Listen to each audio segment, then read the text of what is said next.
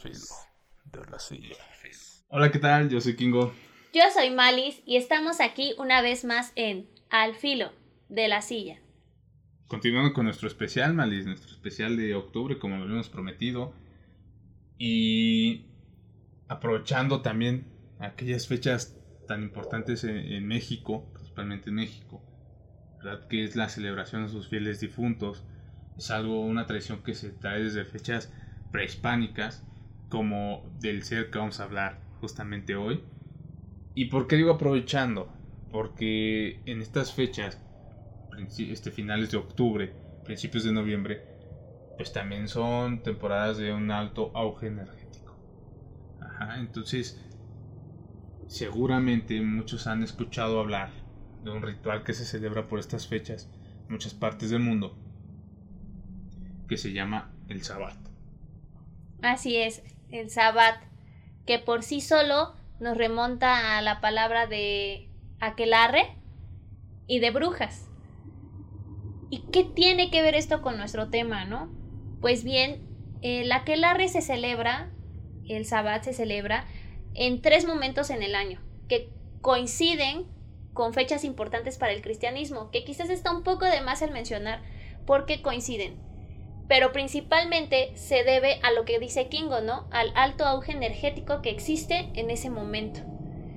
Eh, aquí en México son los fieles difuntos, un momento en el que se abren portales, o eso se cree, para que nuestros seres que ya no están en este plano lleguen y estén con nosotros de una forma más cercana. Pues en otras culturas, porque esto no es de extensiones territoriales, sino esto es en portales dimensionales donde se abren y la energía pues está muy muy activa y en todos los lugares distintos seres aprovechan este movimiento para poder realizar pues sus hechizos, magia, para hacer pactos, ¿no? Sí, lo diríamos aquí en México, pues para hacerte las suyas, ¿no?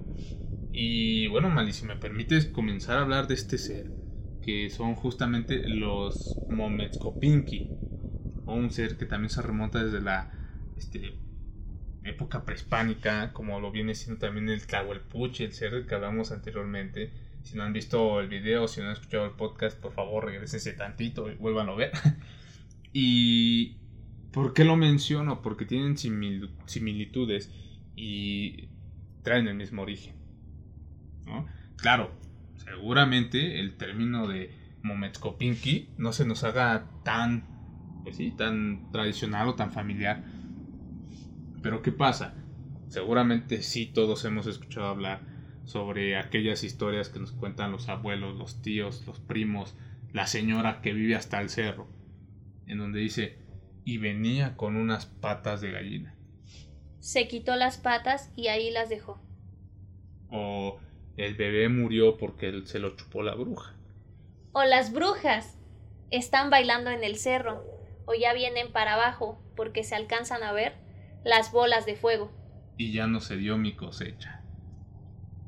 Bueno, Así es. Pues todo esto se, lo- se le atribuye a este ser que todos conoceríamos aquí como la bruja. La bruja tradicional mexicana. En efecto, Maris. Y ahora, ¿qué tiene de importante este ser? ¿Por qué lo estamos mencionando? ¿Por qué se nos hace importante mencionarlo pues en estas fechas, Maris? Bueno, pues porque nuevamente se aproxima el Sabbat. Como ya lo dijo Mali, se presenta ciertas épocas del año donde hay pues auges energéticos muy grandes y la otra pues este ser efectivamente es malo. Es malo y princip- principalmente son que males. Son mujeres. Únicamente mujeres. A diferencia del Tlahuelpuchi, que podría haber una posibilidad de que aunque fuera mínima, podían ser varones también. En este caso no es así y un poquito más adelante también vamos a explicar por qué no. Pero son únicamente mujeres. Son mujeres que nacieron específicamente en un día y pertenecen completamente a la oscuridad. Son mujeres que le pertenecen ya al diablo y le recolectan almas. Así es, y si me permites decir, Malis, eh, estos seres no, a diferencia de Tlahuelpuchi, no nacen con una maldición, sino que son elegidas por el mismo demonio a una cierta edad, cuando es eh, que ya les empieza a incitar a, vaya, al mal, ¿no? Y el día en el que nacen, ¿no? Que según yo es por lo cual los elige el demonio o el diablo que conocemos, pues es el día del Seecatl. ¿no? Cuéntanos, Mandis, ¿a qué se le atribuye el día del Seecatl?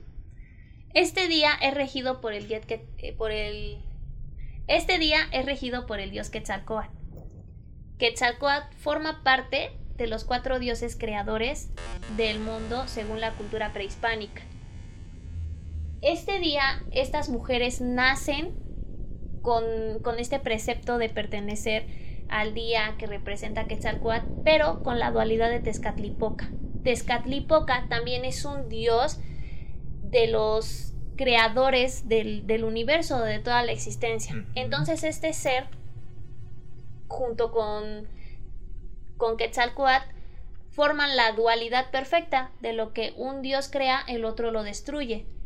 Estas mujeres que son elegidas en este día, cuando son bebés o cuando son muy pequeñas, no lo saben, sino llegan a una edad, como lo menciona Kingo, donde empiezan a tener el llamado el llamado por este ser, que es aquí donde se relaciona un poco con la con la cultura europea donde se realiza el sábado, donde se realiza el, el aquelarre, en donde es un día específico que estos seres son llamados, las brujas, para realizar el ritual y aceptan al diablo.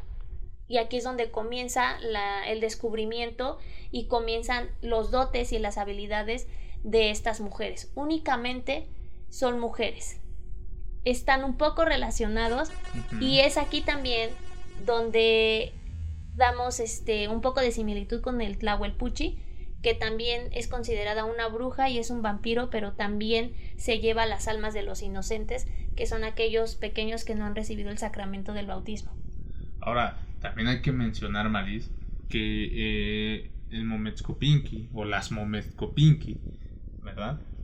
Eh, al generar eh, un pacto con el diablo, le, le dan su alma al diablo. Pero no obstante de eso, también tienen que seguirle ofrendando almas inocentes, como tú ya lo mencionaste, de pequeños, sin recibir el sacramento, el bautismo, al diablo. Esto como es una atribución de que el diablo está triunfando sobre el bien, ¿no? O sobre Dios las brujas cuando llegan a este, a este ritual, igual que la que la re en momentos como el sábado, el diablo les promete lo mismo que el creador, que Dios les promete la felicidad eterna.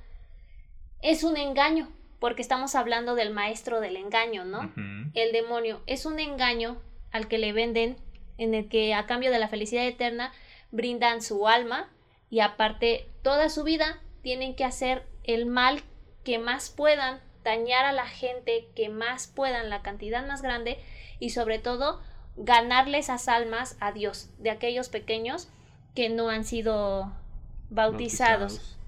Para que entendamos un poco más sobre el origen del Mometskopinki, eh, me gustaría eh, dar un pequeño contexto sobre su historia y también por qué se relaciona nuevamente con el Tlahuelpuchi, ¿no? Claro que sí, Maris vamos a entenderlo de esta manera, ¿no? Decíamos que eh, tienen esa relación, ¿por qué? Porque vienen de la misma época, de la época prehispánica, y que justamente pues existe el dios Quetzalcoatl, ¿no? Que es el dios de la creación, el dios de, del bien, básicamente, y el dios Tecastripoca, que es aquel que es el dios de la destrucción, y que entre ellos pues existe la dualidad perfecta, ¿no? Ese, pues vaya, esa rivalidad, donde uno lo crea y el otro lo destruye. Y pues seguramente de este ser del mal es donde viene el Pink. En las épocas prehispánicas, como en todas las, como en todos los lugares, existen cuatro dioses principales creadores del universo y de toda la existencia. Pero estos dioses llegaron al acuerdo de que debían de regalar dones y de que deberían de brindar más conocimiento a algunos seres terrenales para que cada uno de ellos pues se encargara de, de realizar ciertas cosas pues para la humanidad ya fueran negativas o fueran positivas. Eh, dentro de estas clasificaciones hicieron una que se llama Tlatlacatecolo, que es donde hubo la creación de 13 magos. Y dentro de estos 13 magos están los Tlahuelpuchis y está el Mometzcopinqui. Bien, esa es la relación principal que existe entre un Tlahuelpuchi y el ser de hoy que es el Mometzcopinqui. Pero el Mometzcopinqui solamente puede ser una mujer, porque cuando este fue elegido, se dijo que iba a ser la mujer que iba a tener las habilidades físicas del dios Tezcatlipoca, que era el quitarse unas patas de mujer para colocarse unas de un totolo, como en algunas regiones de México lo conocen. O un guajolote. O de un guajolote, o unos otros lo han llamado también que, que sopilote. También se pone alas y tiene un pico. ¿Por qué de un, de un buitre? Porque el dios Tezcatlipoca es representado por este animal. Ahora también, haciendo énfasis a eso, Malis, pues este dios tenía la habilidad de estar en todos los lugares, ¿no? Eh, al mismo tiempo, en todos los lugares del universo, inclusive hasta en el inframundo. Y justamente esa es una de las pocas habilidades que adquiere el Mometzcopinqui, ¿no? Como es la parte de, aunque tú tengas cerrada una puerta, aunque tengas una rendija muy pequeña, pues los relatos están en que cómo la hacían, no sabían, pero ellas podían entrar a, a, pues a la zona donde ellas quisieran. Sí, porque esta habilidad justamente es adquirida por el dios Tezcatlipoca. Y bueno, pues con ese breve, breve contexto de, del origen prehispánico tanto del Tlahuelpuche como el Momescopinqui, vamos a, a unar un poco más sobre las habilidades específicas de estas mujeres. Una vez que ya han realizado su ritual y comienza a tener el auge de sus poderes, normalmente en antiguamente cuando se daban cuenta que alguna de sus hijas porque podían convivir tranquilamente dentro de la comunidad, comenzaban a tener el llamado, normalmente las abandonaban en el cerro. Por eso de ahí viene el que están en el cerro y bajan a las comunidades cercanas, pues a matar a los pequeños, ¿no? Desde ahí viene esta idea de que en comunidades más alejadas es donde se presentaban estos seres, ¿no? y, una cualidad que tienen es justamente lo mencionabas tú, tener un pico que les es necesario porque se supone, se supone, ¿verdad? No, quiero asegurar nada, pero que con el pico es con el que absorbían la sangre del pequeño y obviamente que cuando, ya absorbían la sangre, los relatos que existen es que el pequeño este, amanecía con la, mollera sumida la mollera sumida y morados. ¿Qué es lo que pasa aquí? Eh, ustedes en internet incluso pueden encontrar muchas historias de gente que dice haber tenido encuentros con esta con este tipo de bruja en donde bien si a lo mejor no eran abandonadas en el cerro cuando comenzaban a tener el llamado una vez que aceptan el llamado ya no pueden alimentarse de otra cosa que no sea la sangre de un bebé o la sangre de un ser inocente. Se dice que llegan a los, a los pueblos cercanos de donde ellas viven o con la misma comunidad porque incluso pueden tener una pareja humana, poder convivir de forma humana y la pareja no darse cuenta hasta tiempo después. Eh, hay, hay algunas curiosidades que posteriormente también podemos relatar en donde cuentan que los maridos han sido justamente quienes se dan cuenta de que sus mujeres son, un, son una bruja, ¿no? ¿Qué pasa? Cuando ellas se transforman en una bruja, se quitan o se desatornillan las patas y las dejan en el tlecuil. Siempre se dice lo mismo, las dejan cruzadas, se colocan las patas de totolo, se ponen las alas, se ponen, se ponen el pico y emprenden el vuelo. Emprenden el vuelo, eh, llegan a las casas, entran en forma de humo, que es la habilidad que ya les comentamos, absorben la sangre de los bebés sin importar que estén en el regazo de la madre porque pues también tienen el efecto de hipnotizar. Se retiran cuando llegan a su casa dentro del tlecuil en una olla de bronce, regurgitan la sangre que han absorbido del pequeño, se vuelven a colocar sus piernas humanas y conforme va pasando el tiempo se alimentan de esta De esta sangre. Una vez que se les acaba, vuelven a salir en búsqueda de un nuevo ataque. En efecto. Y ahora, eh, una parte muy interesante es la que tú mencionabas de los maridos eran quienes se daban cuenta muchas veces, ¿no? En el sentido de que veían sus pies en el tlecuil, ¿no? Bueno, para aquellos que no sepan que es un tlecuil, dentro de la cultura mexicana un tlecuil básicamente es un es una fogata, en donde pues bueno, pues existe un conjunto de piedras y pueden hacer pues vaya ahí su lumbre. Entonces se daban cuenta y quemaban las patas. Para esto también se cuenta que cuando queman las patas de una bruja, la bruja ya no puede regresar a su forma humana. ¿no? Y se quedan en esa forma de, totol, sufriendo por el desprecio de, obviamente, pues que ya no van a tener esa vida. Y la otra, eh, porque también se llegan a quemar al quemar las patas. Así es.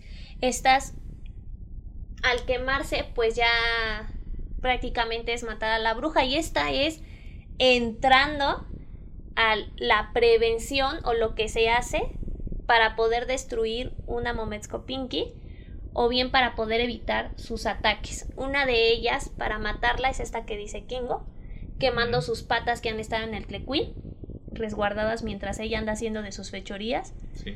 Otra es colocar un sombrero boca arriba. Pero bueno, aquí es lo interesante porque hay que explicar por qué se coloca boca arriba. Sí, eso es, es relevante mencionarlo porque, bueno, a lo mejor digamos, oye, pero ¿por qué se deja ese sombrero? O nada más porque lo dijo el abuelo, o nada más porque lo dijo el tío. No, tiene su historia, tiene su detalle. Cuéntanos, Maris. Pues se dice que de estos magos eran derrotados prehispánicamente cuando se les cortaba el pelo de la coronilla de la cabeza. Entonces, cuando una persona dentro de su casa tiene un recién nacido que aún no ha recibido el sacramento, coloca un sombrero boca arriba, es una especie de conjuro en donde le recuerda a ese ser que si se acerca le van a cortar el cabello de la coronilla porque es lo que un sombrero tapa de nuestra cabeza al colocarnos, pues nos tapan la, la, la coronilla y este ser se espanta y se retira. Otra de las formas de evitar su ataque y sobre todo para capturarlas se dice que es colocando cruces de ocote. ¿Qué es lo que pasa cuando colocan las cruces de ocote? Impiden su paso, pero sobre todo les impide emprender el vuelo, lo que quiere decir que se pueden quedar tiradas arrastrando y cualquiera puede llegar y agarrarlas para pues hacer lo que uno quiera. Sí, ¿no? Y, y es Pierden su donde- poder. Y es ahí donde entra esta parte que mencionabas desde un inicio, Malis, de, de el máster del engaño, ¿no? El diablo es el maestro del engaño. Porque, claro, digo, con esa parte ya no podrían ser felices, ¿no? Eh, regresando un poquito a esa parte de cuando hacen su pacto, pues el diablo las dota de la capacidad de poder crear pociones mágicas, conocer hierbas venenosas, este, la capacidad de volar, porque también para esto, si bien aquí las conocen por la cuestión del guajolote, que pueden volar porque tienen las alas de guajolote, se convierten en guajolotes o en totoles. eh, también conocemos esa bruja que dicen anda en escobas, ¿no? ¿Y por qué según puede andar en escobas? Bueno, porque es un palo lleno de sebo o grasa. Pero lo, lo- lo más tétrico es, es una grasa de bebé. Así es. Es un cebo de bebé. Y por eso es que pueden volar. ¿No? E- Eso sí, a mí sí se me hace muy tétrico. Y te voy a contar una pequeña historia, Maris. Digo, si, si me lo permites, voy a contar una pequeña historia que, que por aquí y eso sí me pasó a mí. Yo sí lo vi con mis propios ojos. Eh, en algún momento yo tenía una edad muy temprana, no sé, hablando de unos 10 años. Y justo en el patio donde estábamos, Mali, eh, había un árbol, un árbol muy grande. Para aquellos que conozcan de árboles, era un árbol frutal que conocemos como zapote. Y eran alrededor de las 6, 7 de la tarde. Y se escuchó un aleteo. Un, tremendo, un aleteo grande, o sea, como si tuvieras un pájaro volando aquí, ¿no? En, tus oídos. Y nos espantamos. Salimos al patio a ver qué pasaba. Y vimos volar una ave gigantesca. No te podría decir que era un águila, no te podría decir que era este, un pato, ¿no? Era una, un ave grande, muy grande, y que se fue de este árbol, brinco, dio un brinco, no, no voló, dio un brinco, y fue a caer a otro árbol, pero se vieron como, no sé, como, como plumas, plumas que brillaban, y no, no salió de ese árbol. O sea, nos quedamos ahí mucho tiempo esperando a ver qué era, y nunca salió de ese árbol. Nunca, nunca, nunca, nunca. Y claro, pues, nos espantamos, ¿no? Después de eso, pues se decía, ¿no? Que, era la bruja, que era este ser, digo, que ahorita pues, ya conocemos más el término de Pinky y que seguramente yo ahorita podría afirmar que era eso, ¿no? Y hubo otra que nos relataron el día de ayer, ¿no? Donde decían que, sí, un familiar, pues le traía, este, flores o plantas Hierbas del monte. Hierbas del monte a una bruja. Y que esta bruja fue la misma que terminó con la vida de, de sus pequeños. Pero claro, esta persona pues no sabía, no tenía idea de que esta mujer al pedirle las hierbas pues era porque era una bruja, simplemente lo veía como un favor a un vecino, una vecina, pero pues terminó muy mal. Sí, sí, sí. Ahora también se dice que, que, que estos seres, los, los Mometskopinki, eh, también pueden llevarse animales. Así es.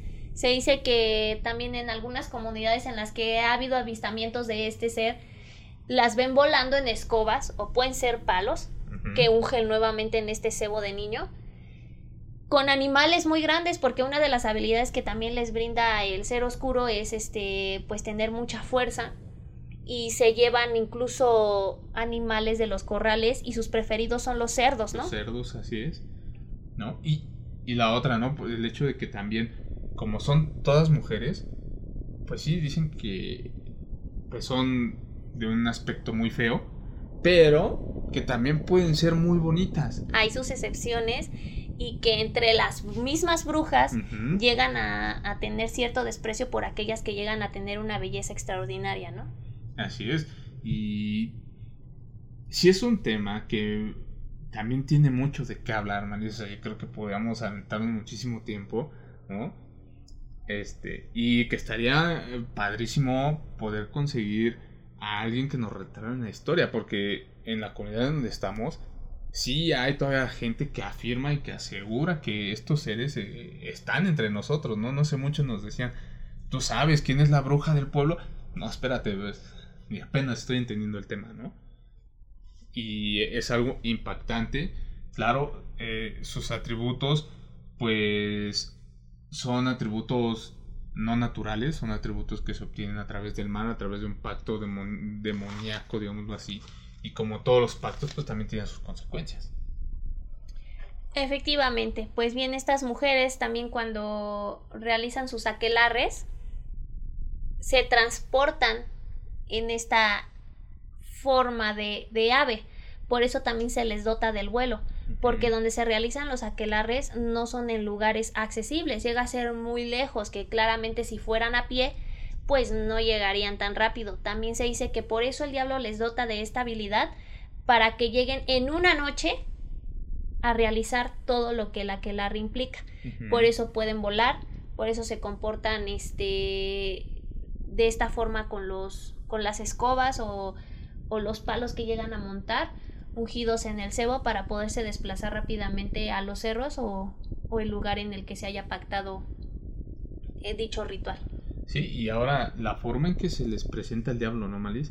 O sea, también es algo sorprendente porque de acuerdo a, o sea, lo que nosotros ya sabemos es que se les presenta en forma de un sapo, en forma de un cabro negro, ¿no?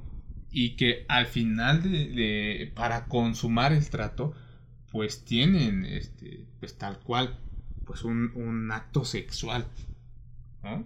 Con, con, este cabro, con el diablo, para terminar de cerrar el pacto, después de ya haberlas dotado de conocimiento, de haberlas dotado del poder de volar, cierran el pacto de esta manera. Es esta una de las razones por las que pueden ser únicamente mujeres. En efecto. Y nuevamente, ustedes, ¿qué opinan? ¿Qué piensan? Eh, ¿Tienen historias que nos puedan relatar? Es algo completamente... Eh, pues que nos deja sorprendidos, bueno, al menos a Malis y a mí nos ha dejado muy sorprendidos que venga desde una cultura prehispánica y no como siempre también lo conocemos desde una cultura de otro país, ¿no? Que sea, ah, tenemos la bruja que viene de otro país y que todos le hacemos la figurilla y que disfrazate de bruja, pero bueno, disfrázate, de un momescopín que yo creo que todavía es un poco más tétrico. Al final volvemos a ver que hay similitudes alrededor del mundo con las mismas características, pero sí adaptadas a sus, a sus localidades esta nuevamente pues no es la excepción. A lo mejor conocemos las historias, pero no el fondo de lo que de lo que realmente ha venido a dar vida y ha venido a dar voz a todas estas historias. Y es muy interesante que aquí en Al Filo de la Silla les presentemos esto. Eh, al final somos un canal también de difusión de diferentes temas Estamos muy agradecidos por las nuevas visualizaciones que, tenemos. Desde luego son temas que vamos a volver a, tocar con más detalle. Y pues adelante con los nuevos temas que, que estamos preparando para ustedes en este especial de octubre. En efecto, y otra forma de agradecerles, pues bueno, es dándoles más material. Ustedes puedan conocer con nosotros para aquellos que nos escuchan en el podcast, para aquellos que nos están visualizando, muchísimas gracias. Les mandamos un cordial saludo, un abrazo y vamos a disfrutar de estas fechas de la mejor manera y que sea siempre bueno. Muchísimas gracias. Nos vemos. Hasta luego.